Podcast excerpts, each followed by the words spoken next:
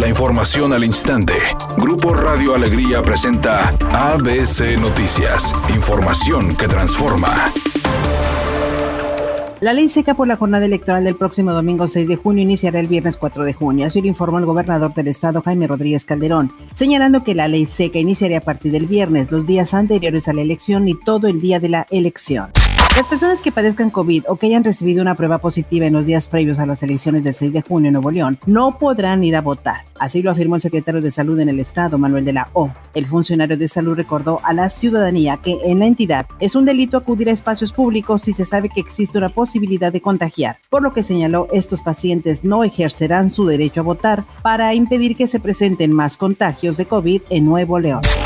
La presidenta de la mesa directiva de la Cámara de Diputados, Dulce María Sauri, rechazó el oficio de la Junta de Coordinación Política de ese mismo órgano legislativo en el que se le pide que la Cámara de Diputados presente una controversia constitucional en contra del Congreso de Tamaulipas por no acatar el desafuero del gobernador Francisco García Cabeza de Vaca. En un comunicado, la priista Dulce María Sauri dijo que rechazó presentar controversia ante la Suprema Corte porque lo considera improcedente y, para ello, la faculta el reglamento interno de la propia Cámara de Diputados. Editorial ABC con Eduardo Garza. Una vez más, la lluvia de unas cuantas horas inundó parte del área metropolitana de la ciudad y cobró la vida de una joven cuando las calles se convirtieron en ríos. Hoy terminan las campañas y no escuché a ningún candidato hablar de reconstruir y hacer nuevos drenajes pluviales. ¿Cuántas muertes más tiene que haber para que le inviertan al drenaje profundo?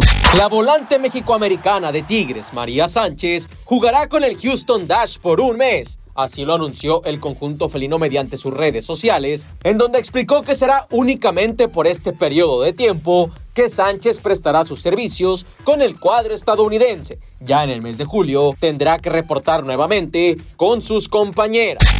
La actriz y directora estadounidense Jodie Foster recibirá la Palma de Oro de Honor en la edición número 74 del Festival de Cannes. Será la invitada de honor en la ceremonia de apertura de este evento que se llevará a cabo del 6 al 17 de julio. Recordemos que cuando tenía 13 años, la actriz pisó por primera vez la alfombra roja de Cannes. Esto luego de haber participado en la cinta Taxi Driver. 45 años después, regresa siendo la galardonada por su trabajo realizado en más de 50 filmes.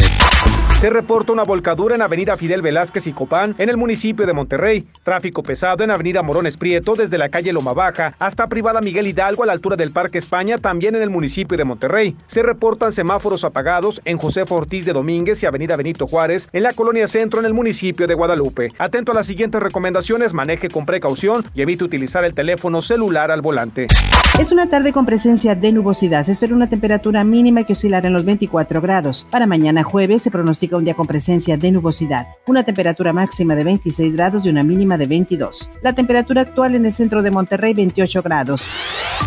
ABC Noticias, información que transforma.